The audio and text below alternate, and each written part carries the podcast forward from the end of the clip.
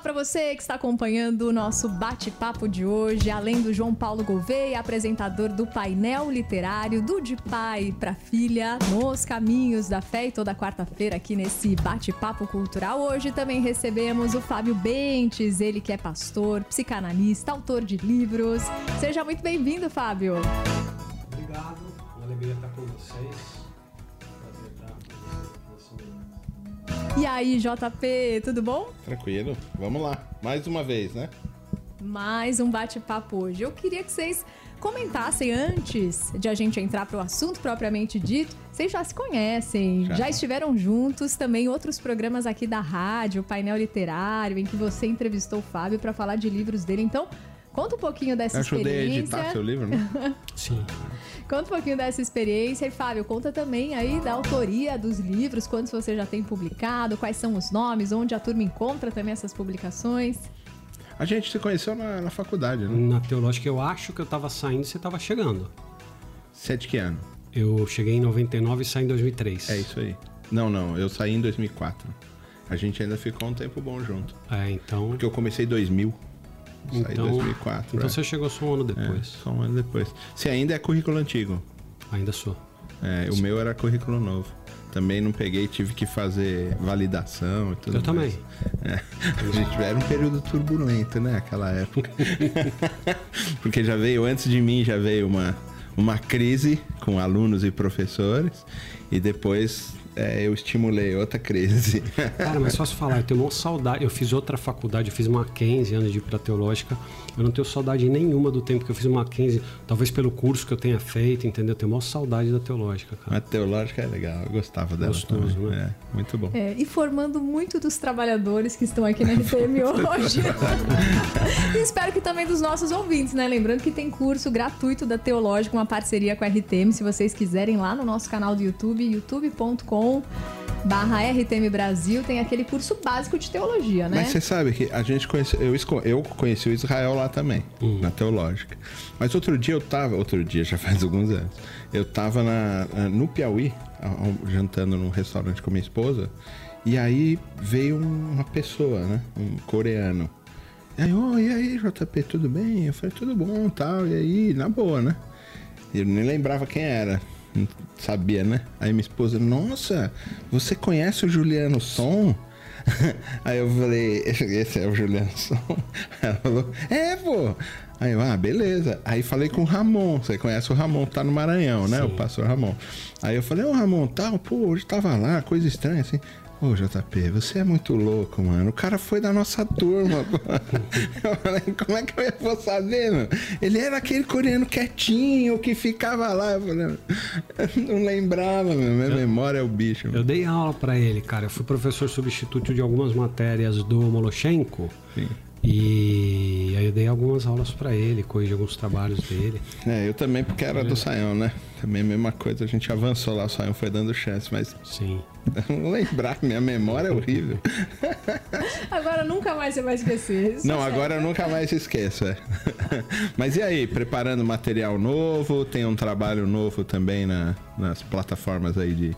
Sim, eu gosto de escrever, tenho bastante livro publicado, né?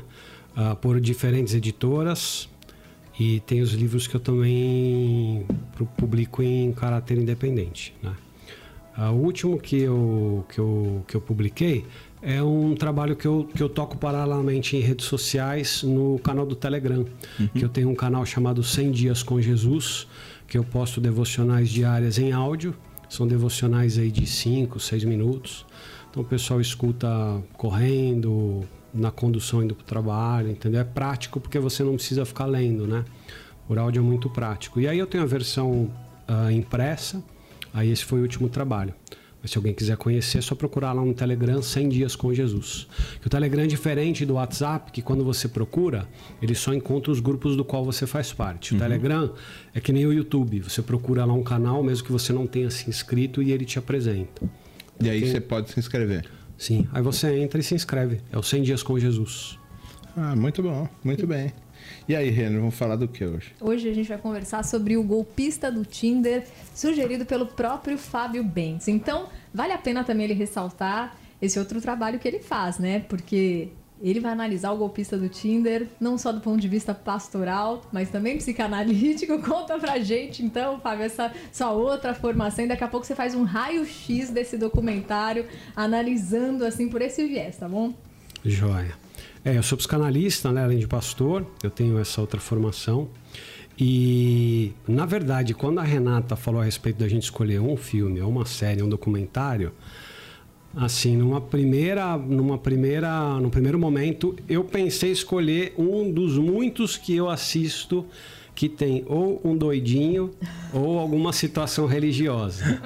Porque eu, eu tô preso no algoritmo do Netflix, ele só me oferece. Só te oferece isso. Filme e documentário. Ou que tenha um doidinho ou que tenha alguma doideira religiosa. Para você encontrar filme novo, você tem que olhar na, na plataforma de outras pessoas para poder procurar dentro da sua para poder mudar o algoritmo. Cara, eu tenho que entrar no perfil da minha filha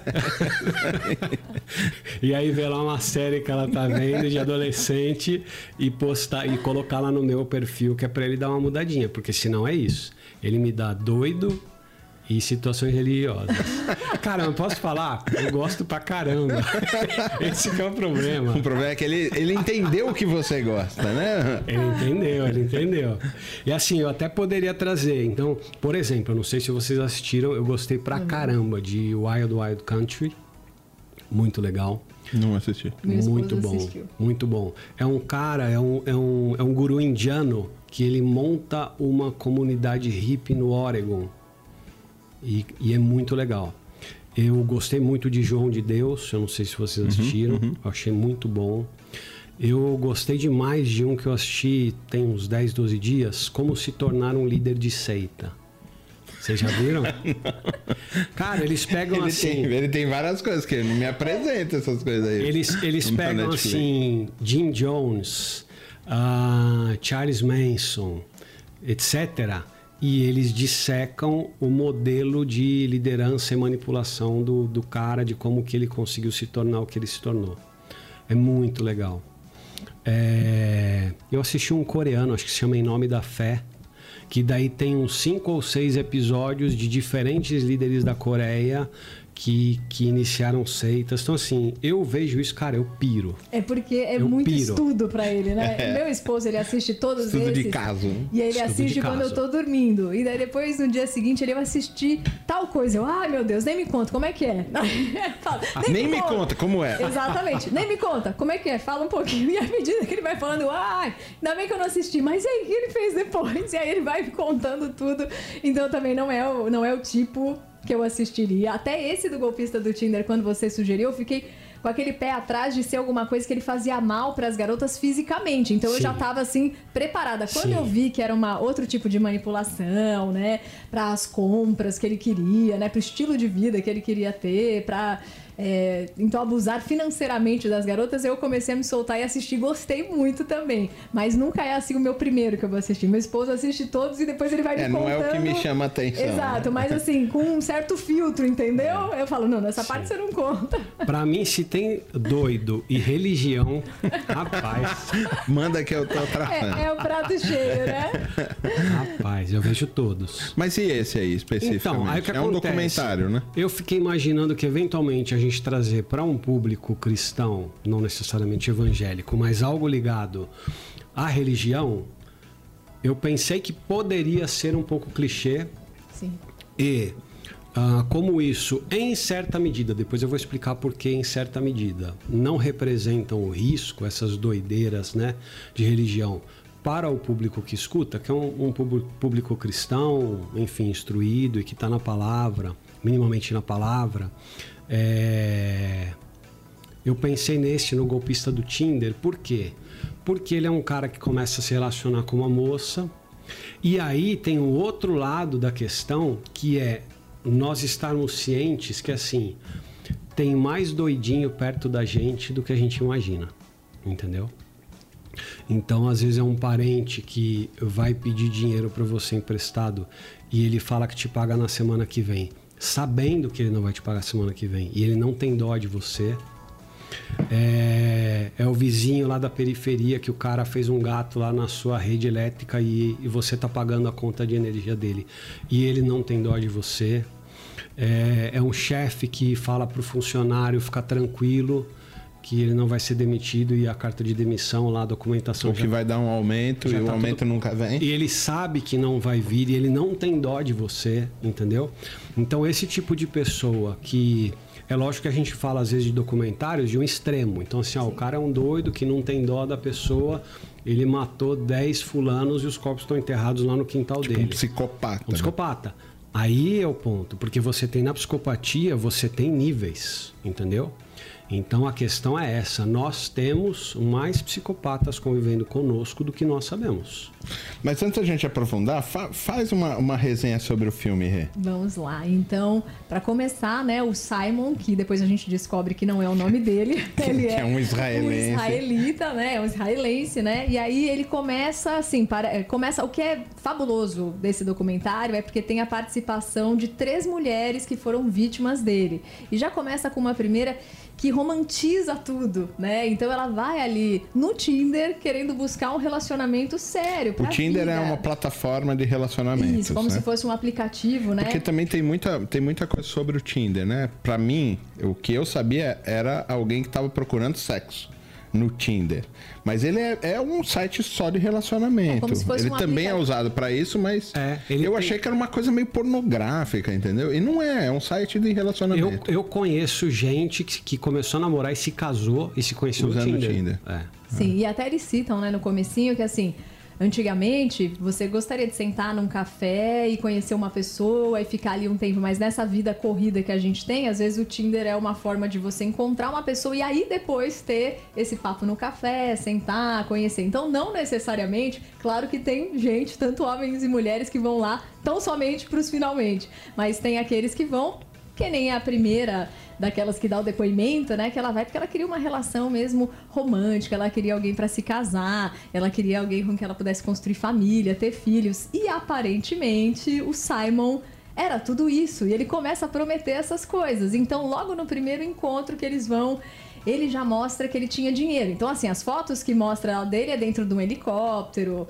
é em festa, é em locais, assim, vários países diferentes. Então, isso atrai muito ela, assim, tanto o biotipo quanto os locais onde ele frequenta. E já logo no primeiro encontro, ele leva ela, né, para um hotel, assim, super chique e mostra que ele tem uma que filhinha, ele se né? apresenta né? como um bilionário, Sim. um empresário que trabalha com diamantes. Exatamente. É o pai dele, né? É dono ali é, de uma grande né, mineradora, né? Trabalha com diamantes, enfim. E aí logo nesse primeiro encontro ela já fica assim apaixonada porque ele também coloca ela dentro de um helicóptero. Ele fala assim: esse daqui é a mãe da minha filha, mostra a menininha de dois anos, né? Então ela já vai criando ali um vínculo. E sim, tem uma filha, tem um relacionamento com a ex-esposa de boa, assim, né? Sim. Você nunca vai imaginar que o cara.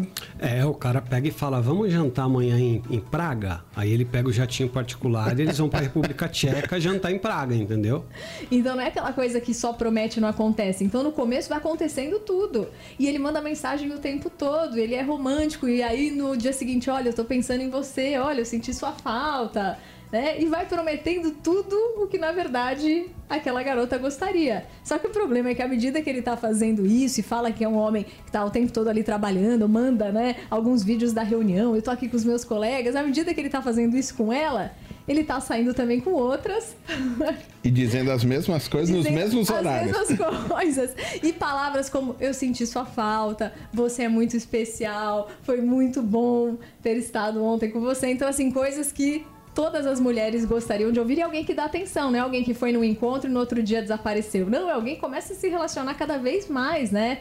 Então ela vai entrando também cada vez mais. Não é que ele já chega assim com um golpe logo de cara. Com essa, né, uma das primeiras, acho que ele estava com um relacionamento já de uns dois meses quando ele foi pedir o primeiro valor, né? E Sim. faz ela acreditar também, porque ele se coloca numa situação ali, depois de colocar ela totalmente envolvida, que por conta do trabalho que ele tem, que ele lida com diamantes, altas quantias, que ele é perseguido. Que viaja o mundo inteiro. Que viaja o mundo inteiro. Então manda fotos ao longo do dia pra ela, ó, oh, tô aqui, tô lá. Então assim, parece uma pessoa confiável.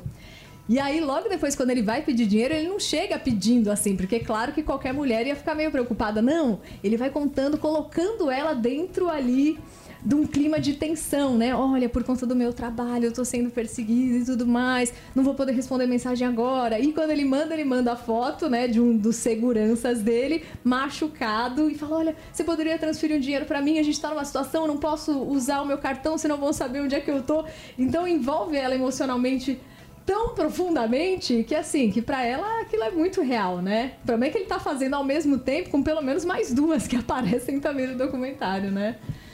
E aí, Fábio, fala pra gente um pouquinho disso. Assim, sobre essa escalada, talvez você citou exemplos muito práticos, né, de psicopatas em níveis. Olha, aquele que enterra pessoas dentro do quintal e aquele que faz um gatinho ali do vizinho. E aí, essa questão de a gente começar a fazer coisas para obter um fim, sem se importar com o outro. Isso é algo que vai começando pequeno e depois vai escalando? Então, assim, a, a psicopatia, eu não, eu, eu, eu, não, eu não iria aqui defini-la com vocês, mas, em linhas gerais, é a pessoa assim, ela não tem dó do outro.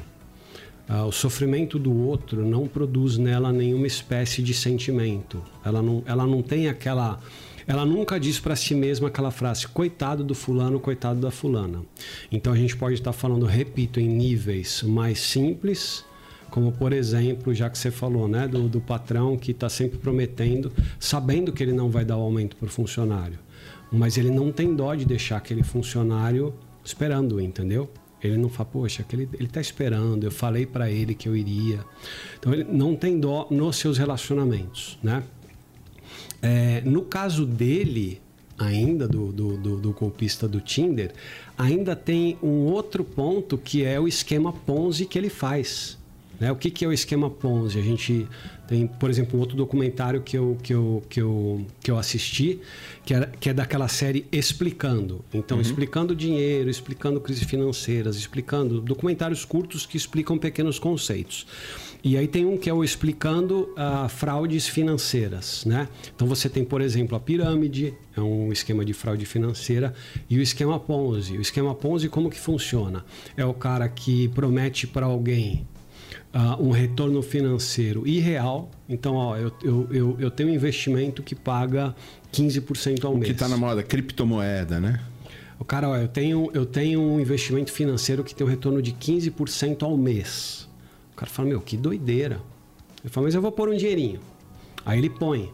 Aí o que acontece? Do bolo que o cara pega, ele te paga 15% ao mês quando você pedir. Só que acontece, ele não fez aquele dinheiro crescer aquilo. No esquema Ponzi, ele entrega para você o dinheiro de alguém.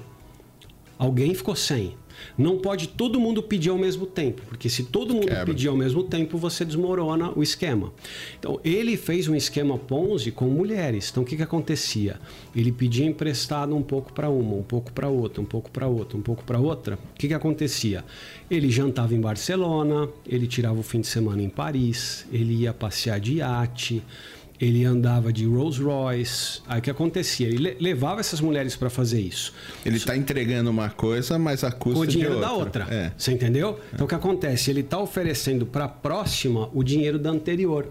Porque com essa que é a personagem principal do golpista do Tinder, ele leva ela para sair. Ele vai num grande hotel, de, sai com ela num carro de luxo, sai no jatinho particular, vai jantar em Barcelona, vai jantar em Paris. Ela olha para isso e fala: esse cara tem condições. Aí ele pede um dinheiro para ela emprestado, um alto valor. Eu acho que até numa primeira vez ele devolveu. E aí ele conseguiu a credibilidade dela. Num segundo momento, quando ele pede um valor maior, ela fala: Bom, esse cara tem muito dinheiro, ele já se mostrou confiável na vez em que ele pediu dinheiro para mim, eu vou Tudo emprestar. Bem, um aporte maior. Aí. aí ela empresta um valor maior e aí ela começa a se, se complicar. Porque daí o que acontece? Aí ele tá pegando o dinheiro dela e ele está fazendo o mesmo esquema com a próxima. E aí, para a próxima, ele leva para passear, leva para andar de com iate, dinheiro com dinheiro dessa. Assim, Como ele vai dando teve, esse lastro, um... né? Que parece é. que é verdade. Então, assim, ele chega no restaurante, as pessoas conhecem ele pelo nome, sabem até o que ele gosta de comer. Então ele pede, as pessoas trazem tudo. Então, assim, poxa, é uma pra... pessoa conhecida, é alguém que vem aqui sempre, né? Só para deixar claro, uhum. são fatos reais. Exato. É um, é um caso de polícia, é um documentário. É um documentário. Porque de repente a gente vai conversando, fala assim, ah, parece bruxa de Blair, né? Sim. Os caras inventam um factoide e fica lá fazendo um monte de coisa. Não, é um fato real. Isso tem acontecido com mais frequência do Sim. que a gente acha. Sim. Que no Brasil também tem isso. Os caras conhecem na rede social, depois sequestra, mata, tem um monte de coisa acontecendo. Mas é, é, lá eles até falam da pirâmide, né? Porque eles começam a, a pesquisar o cara porque acham que é um sistema de pirâmide. Agora você está me dizendo que é esse Ponzi, né? Esquema Ponzi. Que ele vai fazendo isso. É... Você acha que as pessoas estão ficando mais distantes umas das outras e por isso a gente é, recorre é, porque a gente tem tido muitas patologias de ansiedade, de depressão e tudo. É por causa desse distanciamento e por isso a gente recorre mais a aplicativos para tentar de alguma maneira diminuir a distância que antes era muito da conquista, né? Você ia numa festinha, ia num bailinho, ia não sei aonde, sei lá. Minha época tinha bailinho, sou velho, né? e, e, parece que a gente brincava mais na rua, que a gente estava mais perto uns dos outros essas ansiedades, essas. É, porque elas estão procurando isso, né? Suprir essas coisas. Os aplicativos são importantes para isso ou eles estão potencializando patologias que, que, que é, são muito difíceis da gente curar? Cara, eu acho que assim, a tecnologia está potencializando, a tecnologia em geral, uhum. não necessariamente um aplicativo de relacionamento. Então, quando você pensa que a gente está o tempo inteiro vendo se tem mensagem no WhatsApp, e aí, quem que me escreveu? Então, isso gera ansiedade. Quando você abre o Instagram e você tem ali posts em que você tem o estudo que foi feito um segundo para se interessar por ele ou não. Então, as pessoas elas ficam viciadas na, aí é uma questão fisiológica, tá? A gente está falando de, de, de, de, de homeopatia uh, hormonal. A gente está falando de, de, de, de, dopamina, serotonina, que vai, que vai em, em microdoses sendo injetada na gente cada vez que você passa um novo post para frente você, e você tem a expectativa de que ele vai ser legal. Entendeu? Por isso que a pessoa senta e ela fica uma hora no Instagram, ela não se dá conta que ela ficou uma hora porque ela vai para o próximo, ela vai para o próximo, ela vai para o próximo. Então o que acontece é que o organismo dela está se viciando nesses hormônios de Nessa prazer. expectativa. Exato, porque aquilo dá, cada vez que ela passa o próximo, vem uma microdose de prazer de que, meu, vai ter alguma coisa legal que você vai gostar. Não preciso nem sair para comprar droga, né? Porque eu mesmo produzo ela. É, o que, o, que, o, que, o que se fala, tá? Eu vi isso num filme, eu não sei se é uma informação fidedigna. É que quem cuida disso, uh, eles procuram mesmo criar uma dinâmica de, de, de compulsão, entendeu? E não é, não é difícil a gente ver que as pessoas estão viciadas, né? viciadas você entendeu? Elas estão viciadas. Que é a mesma coisa que acontece Uh, eu não sei se numa outra ocasião eu falei para Renata. É a mesma coisa que acontece no cara que vai jogar em Las Vegas. Porque ele perde dinheiro, ele não ganha. Ele perde muito mais do que ele ganha. Só que o vício dele é numa micro sensação quando ele gira a alavanca do negócio que vai lá que, que tem que aquela alinhar emoção. três, aquela, aquela, aquele sentimento de eu posso ganhar muita grana. É nisso que ele está viciado, porque não ganha dinheiro. Ele está viciado naquela sensação. E é fisiológico, entendeu? Então aquilo dispara uma microprodução lá de dopamina, serotonina, não sei, que vai para o cérebro. Então essa, essa agora é a minha pergunta com relação ao Tinder. Ele, ele, ele sabe disso. Ele tem lá a sua psicopatia mas ele, ele parece que sente o cheiro da vítima, né? Porque esse é o lance. A vítima também é, se deixa enganar por uma coisa que ela vê e de que ela espera, essa expectativa também que ela coloca. Ele trabalha também esse mesmo sentimento. Você está me falando, olha, as redes sociais elas são trabalhadas para exatamente criar esse tipo de sensação de compulsão. Parece que ele também, o documentário mostra que ele também está criando esse tipo de compulsão nessas mulheres. Então, leva pro jatinho, anda de Rolls Royce, anda de não sei o que lá, viaja para um país para almoçar, no, no mesmo dia ele vai jantar no outro. Então, ela, ela, ele também vai criando esse tipo de, de coisa dentro dela. Não, é, não são só as redes sociais. É, é esse é o, o, o, o, viés, parece que o filme traz, o, o documentário, né? De que ele fica criando esse tipo de coisa nelas. E depois você vê, é esquisito quando chega no final que ela fala assim: então você abandonou o Tinder? Não, eu não. Eu não, lógico que não. Entrei lá de novo, tô procurando o amor. Ela tá procurando a mesma coisa. Você fala assim, ué, mas ela passa por tudo isso. Ainda tá pagando dívida e é, é isso mesmo? Ele tá trabalhando esse tipo de, de, de, questão na cabeça delas? Cara, ele acerta o pacote completo, você entendeu? Porque ele é um cara de boa aparência, em forma. E, querendo ou não, pode parecer grosseiro o que eu vou dizer, tá? Mas assim, como para mim. o inconsciente está jogado em cima da mesa e eu olho. às vezes o pessoal assusta, entendeu? Mas assim, uh, uh, eu, vou, eu vou tratar em termos mais bonitos. Tá. tá? Uh, os homens, eles são visuais e eles estão interessados em mulheres bonitas. Ponto final. Então, assim, pode não ser bonita para o outro, mas desde que seja bonita para ele. Então, Pode ser simplista a definição, mas isso fala muito. Né? Fala muito. Se você puser numa balança inconsciente, aquilo, o peso daquilo é enorme. Então ele não quer saber se ela é muito inteligente, não quer saber se ela é muito, uh, uh, muito prestativa, não quer saber se ela é muito. Isso interessa menos. Para o homem, a questão visual é muito, o peso é muito grande. Para as mulheres, a questão da provisão é muito importante. Que é aquele negócio, às vezes o cara é feio, mas assim, se ele é bem colocado profissionalmente, ela vai falar, não, mas ele é charmoso, entendeu? O status também, isso é, é do macho alfa, né? Exatamente. Então tem alguma coisa a respeito desse cara que assim, a gente, a gente tá falando de inconsciente. Se eu casar com ele, eu e a minha família não vamos passar dificuldade, porque ele é um cara que se vira, entendeu? Então, uh, para isso, uh, isso é importante para as mulheres. Então, quando você vê, às vezes, por exemplo, um, um, um casal que seria tido por aí como um clichê de um relacionamento de interesse, fala assim: ah, um cara velho, gordo, careca e rico com uma mocinha Pô, linda. Velho, só cê, não sou careca. Você fala assim, mas eu tô careca por Nem você. Nem rico. então o que acontece? Você vê esse clichê e fala assim, ah, esse é um casamento por interesse. Entendeu? Mas assim, no fim das contas, todo homem que for honesto consigo mesmo, ele vai ter um interesse numa mulher bonita. A esposa dele despertou interesse porque ela é bonita, mesmo que não seja para os outros, para ele é, entendeu? E, e, o marido, a mulher, muito dificilmente vai se casar com um cara com quem ela não tenha um, um, uma confiança de falar assim: esse cara vai provisionar a mim e a minha família. Até entendeu? porque ela sempre pensa em ninho, né? Sim. Sempre em, em ter filhos Exato. e né? Aquilo que é mais primevo, né? Que, que, que tá no inconsciente, enfim.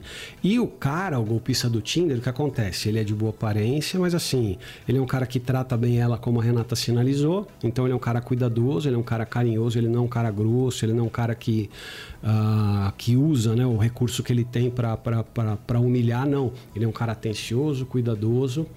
E convenhamos, né? Um cara que pega e fala assim: vamos jantar em Barcelona amanhã? Tá, mas a gente precisa comprar passagem? Não, a gente vai no meu avião, entendeu? Então, ele fez ele, ele foi o pacote completo para ela, né? Um cara carinhoso, com recursos para um relacionamento, se eles tivessem uma família. E a respeito do aplicativo em si, o que, que eu acho? Eu considero que assim, ele bem utilizado, ele é muito legal. Porque o que acontece é que antes a gente ficava restrito exclusivamente aos nossos círculos de relacionamento presenciais. Então, assim, em linhas gerais, o cara ia, o cara ou a moça ia, ia conhecer alguém, se casar, ou com alguém uh, do trabalho, ou da igreja, ou da vizinhança, ou ou um conhecido de um parente, um amigo, enfim, precisava ter o círculo social, né? E só de você pensar que às vezes Uh, no prédio ao lado tem alguém muito interessante, porque em vocês um interessaria ao outro, desde que vocês tivessem oportunidade de se conhecer, entendeu? Então isso potencializa, na minha avaliação, em muito a, a, capacidade de uma pessoa conhecer outra com quem ela tem afinidades, com quem ela possa bater um papo e falar, poxa vida, não faz parte nem do meu círculo do trabalho, nem da igreja, nem da minha vizinhança, nem de amigos, mas eu conheci alguém no aplicativo. E assim, quando você tem alguém que está no aplicativo, é uma pessoa que valoriza relacionamentos. Uh, eu, não, eu, eu nunca mexi, eu tenho curiosidade para saber como é que é. Eu nunca mexi no Tinder, mas eu imagino que tenha lá divisão quem está procurando só sair uma noite ou quem está procurando um relacionamento. Se não tem, essa ferramenta deveria ter, porque daí você já divide, entendeu? Então, pessoas que entram, falam, eu quero um relacionamento. Então, é a pessoa que coloca um relacionamento em um nível de prioridade diferente daquela que fala, ou então, ah, só quero conheço, sair hoje. Se eu, se eu conheci alguém, eu conheci. Se eu não conheci, se eu não conhecer, para mim, paciência, entendeu? Então, eu acho que o aplicativo pode alinhar pessoas que tenham interesses comuns. E foi bom você ter pontuado que você conhece casais que se conheceram por lá e que hoje têm uma vida né, estável, até se casaram, porque eu também conheço ouvintes aqui que também foi dessa forma. Hum. E o que eu acho importante é que você ressaltou, poxa, ela viveu tudo isso e ainda está no Tinder. Primeiro, chama o golpista do Tinder, mas não é para derrubar o aplicativo, é para deixar muito claro, até porque se ela não falasse aquilo no final, ia aparecer que estava falando mal do aplicativo mas ela deixa muito claro que foi o mau uso, né, dele. Foi a questão do cara totalmente mal intencionado de usar as meninas até se aproveitar dela, porque cá entre nós, as três eram muito bonitas, não é verdade? Isso pode e, assim, acontecer assim, na fila do banco, né? É, e, e tinham o mesmo perfil as três, né? Que você vê que o cara também vai no mesmo perfil. As três eram loiras dos olhos claros, né? É verdade. E, enfim, aí no final ela diz que, na verdade, não, ela não vai sair do aplicativo, porque ela continua buscando a mesma coisa. O que, que é um amor romântico. E aí no começo mostra, né? Que ela assistia filmes da Disney, que ela pensava que um dia ela ia encontrar um cara que queria tudo isso com ela, casar e ter filhos, e ela continua procurando essa mesma coisa. Então, é, é, o, é o mesmo perfil de ataque dele, né? É, ela, ela continua assim, não, eu ainda estou procurando alguém para ser feliz, para constituir uma família, para fazer não sei o que lá. É, esse é o perfil é, é, é preferido desse tipo de, Cara, de psicopata? Dizer, eu, ó, a minha percepção quando, quando, quando, eu, quando eu assisti era que ele olhava as fotos e ele via moças, porque, por exemplo, a primeira, essa principal ela era uma norueguesa trabalhando em Londres. Então, ela estava num, num, numa boa condição profissional, financeira.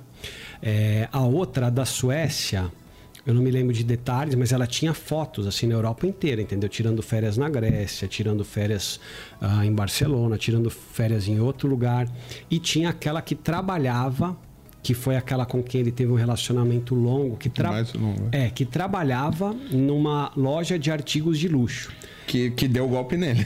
É. Isso que vale a pena. E ela riu ainda, né? Ela... Então o que eu imagino é que ela ele tem escolhido por quê? Porque para chegar numa próxima, pensando do que a gente tinha falado no esquema Ponzi, em que ele precisa ir para uma próxima, essa que trabalhava com artigos de luxo, ela poderia colocá-lo em contato com muitas outras mulheres com aquele perfil gente que consome artigo de luxo, entendeu? Então eu acho que essas duas, a norueguesa trabalhando em Londres e, e aquela que eu acho que ela é tcheca.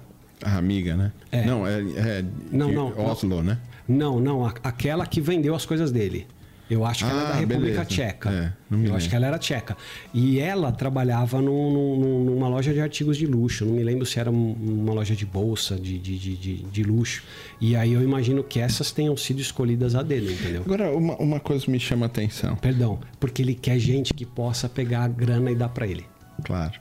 Quando, quando me chama a atenção, as duas primeiras, uma é amiga, a outra ele teve um relacionamento amoroso. É, e essa terceira me chama atenção o seguinte: quando essa terceira soube que ele era um golpista, ela fala assim: eu vou dar um golpe nele. Entendeu? Ah, o prazer é esse. Não chega nem perto o golpe que eu tomei, mas, meu, tô vendendo tudo do cara, entendeu? E mais legal, o cara, pelo amor de Deus, me devolve as coisas, deposita. Tô fazendo, pagando na mesma moeda. É, esse tipo de, de prazer que ela teve de devolver na mesma moeda, a gente também considera isso algum tipo de psicopatia? Rapaz. Porque ela fica muito feliz de fazer a maldade com o cara, entendeu? Rapaz, tecnicamente, a gente pode dizer que sim.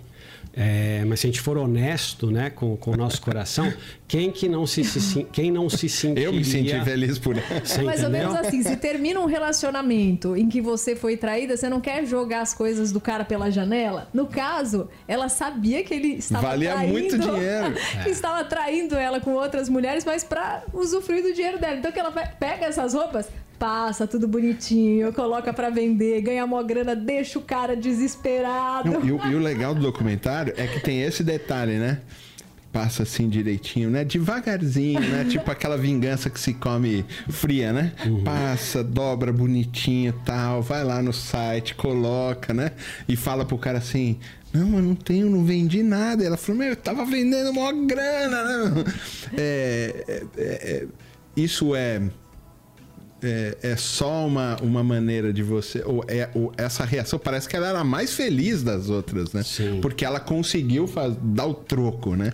É, e acho que como também a gente está falando da gravação de um documentário, ela poder, diante das câmeras, dizer que ela não foi completamente passada para trás, que ela também de alguma forma conseguiu minimamente retribuir, acho que teve o prazer disso também. Com certeza, né? até porque ele ia saber dessa história só depois que assistisse, porque depois ele foi preso, mas a prisão durou muito pouco, né? Hoje em dia ele tá solto, então se vocês procurarem notícias, saiu, né? Primeiro que saiu nesse jornal norueguês e depois tem vídeos também dele sendo preso, mas rapidamente na pandemia ele foi solto, ficou só seis meses preso e hoje em dia tá solto, pode e, estar e fazendo no Tinder, a mesma coisa. no Facebook. Não pode estar, não. Ele falou que tá no Tinder. É, tem imagens dele com uma modelo israelense. Exatamente. E ele andando em carro e comprando o carro e, Então, pelo menos a sensação que dá é assim, do ponto de vista humano, já que não vai haver justiça, já que o cara não vai ser preso, já que o cara não pagou pra primeira menina os 250 mil que ele usou, pelo menos pra mim, eu consegui pegar um pouco dele. É. Sabe outro filme que retrata isso aí bem? esse negócio dessa psicopatia, é um filminho bem agradável tal. É aquele Prenda-me se for capaz, né? Uhum. Do DiCaprio e do Tom Hanks. Exatamente. É a mesma coisa, é o mesmo tipo de, de, de patologia. Coisa. A mesma coisa. A é mesma porque coisa. Ele, é muito frio, né? Ele ah, vai lá, fala com a menina, no banco, mesmo esquema, vai sempre ludibriando todo mundo. Só que nesse caso é um menino de 16 anos, né? Sim. Gente, estamos aqui na reta final. Eu preciso ler alguns comentários e depois fazer uma última pergunta pro Fábio. A gente já ouviu toda essa parte aí como psicanalista, daqui a pouco, como pastor, a gente precisa extrair uma muito dica lá. aqui, ó. Primeiro, o Edu Chaclian disse assim: Oi, mana, o tema de hoje é show e muito atual, hein? Essas ferramentas podem tanto tanto abençoar como destruir. Eu, no meu caso, fui abençoada em conhecer a Mari no par perfeito. que legal, e tá casada até hoje, né? Temos aqui o Gracelildo de Parnamirim também acompanhando, a Virgínia em Pernambuco, a Dona Ruth falou: Ó, o que eu tô viciada é na RTM, viu? Que só me faz bem. E o Mauro Sodré brincou: Ah, anotei aí esse esquema, tá bom? Vou começar aqui a arquitetar o esquema. Mas ele brincou: excelente o tema de hoje. Interessante é que existe realmente muitos casos assim, até mais próximos de nós. Então, para finalizar, Fábio, a gente pontuou aqui que podem haver tantos casamentos que começam ali despretensiosamente através do Tinder, como abusos como esse. No nosso caso, como que a gente precisa ficar alerta? Quais são os sinais que talvez um homem ou uma mulher possam estar dando que a gente, por estar tão envolvido emocionalmente, a gente não está percebendo. Abusos, né? Percebendo sim, abusos. Sim, percebendo que talvez a pessoa esteja mal intencionada, não esteja no relacionamento querendo o mesmo que você, só quer te usar. Nossa, que pergunta. Você, você tem certeza que você fez essa pergunta para acabar? Tem certeza que você quer três minutos? Só, é. Marcelo, que tá ouvindo aí na produção, desculpa, hoje vai estourar, tá bom? é isso aí. Na verdade, assim, é, funciona da mesma forma como um relacionamento presencial, né? Então, assim, aquilo que a gente estava falando, uma pessoa abusiva você pode encontrar no mercado, pode encontrar numa balada, pode encontrar. Uh, pensando né, nos, no, em nós e nos nossos ouvintes, né? Você tem três filhas, você tem duas filhas e eu tenho uma filha. Então, o que a gente espera é encaminhar as nossas filhas no Senhor. Para quê? Já aconteceu comigo, já aconteceu com você, já aconteceu com você. É, a gente conhece o nosso cônjuge na igreja, você entendeu? E mesmo dentro da igreja, entre servos e servas do Senhor, tem pessoas que vão ter comportamento inadequado e que não são pessoas legais. Que é, eu olho para determinados adolescentes, né, do, do, do, nosso círculo de convívio e penso não que não que algum deles seja um psicopata. seja um psicopata. Não que você saiba. Mas, mas tem determinados comportamentos que fala, poxa, isso daqui não é legal, você entendeu? Então Poder olhar para uma pessoa e, e, fazer avaliações simples, né? O que que essa pessoa, uh, o que que ela quer na vida? Ela quer um relacionamento de fidelidade? Ela quer um relacionamento que ela vá casar? Ela quer um relacionamento em que ambos possam uh, trabalhar e, e, e, viverem juntos com aquilo que ganham? Uh, possam servir a Cristo numa igreja local? Se a gente for fazer uma avaliação daquilo que é o fundamental em um relacionamento, entendeu? É relativamente simples. É a gente que nas nossas expectativas, o marido em relação à esposa, a esposa em relação ao marido, a gente complica, entendeu? Mas aquilo que, que, que seria, entre aspas, satisfatório para nós, que, que, que o meu avô via na minha avó e a minha avó via no meu avô, o meu, o meu, avô queria uma mulher que cuidasse da família, que fosse fiel a ele, que fosse serva do Senhor. Acabou, ponto final porque ele tivesse atração. A minha avó queria um cara honesto, que fosse trabalhador, que fosse servo do Senhor e que enquanto ela estava em casa cuidando da família, ele estava na rua trabalhando. Ponto final, entendeu? Então, hoje as coisas estão muito complicadas. Então, tem algo assim de como que a gente pode se livrar né, de, de um mau partido que é relativamente simples. Agora, é aí que é o problema, que daí daria um leque enorme, não vai ter como a gente entrar as novas situações que a vida vai propondo vão fazendo com que a gente conheça algo do nosso cônjuge que a gente não conhecia. Por quê? Porque nunca antes alguém tinha ficado desempregado por dois anos. Porque nunca antes alguém tinha sido diagnosticado com câncer. Porque nunca antes alguém no casamento tinha, ah, enfim, tem tanta coisa que pode acontecer na nossa vida e que é novidade e que nem num namoro e nem em 10, 12, 15 anos de relacionamento você pode dizer, ah, eu conheço. Não, você vai conhecer na hora que você passar por aquilo, entendeu? É por isso que é muito mais fácil você estabelecer uma dinâmica de intencionalidade quando você se casa. Não, eu vou terminar a vida com essa mulher, eu vou terminar a vida com esse homem. Porque daí você não sucumbe às fases complicadas, entendeu? Agora, evidentemente, isso não. Quando chega uma situação de abuso, né? E aí você vai ter que observar com mais cuidado. Certamente a gente não consegue ver isso. E, e tem uma coisa só para encerrar, né? É, teve alguém que denunciou que trouxe a luz. Enquanto Sim. todo mundo estava quieto, todo mundo sofria separado. Essas situações de abuso e tudo mais, elas precisam ser denunciadas, precisam, precisam ser trazidas para a luz, porque senão elas, elas vão perpetuar, né? Custe o que custar, né? Hum. Porque o grande receio das três mulheres e que acontece de fato é que seriam julgadas. E Iam ter foram, como foram, o quê? Interesseiras, como ingênuas, olha, também são aproveitadoras. Então, a despeito disso, que poderia acontecer e de fato aconteceu, é assim: eu não quero que outras também caiam no golpe, eu quero que uma mínima justiça seja feita aqui, que ele não engane outras, pelo menos aquelas que lerem a história, né? É. Então, de fato, a gente tem que trazer isso à luz. Meus queridos, muito obrigada pelo tempo juntos. Fica aqui o convite aberto para o nosso querido Fábio Bentes voltar quando quiser. E vocês a gente encontra aqui na próxima quarta-feira. Até lá!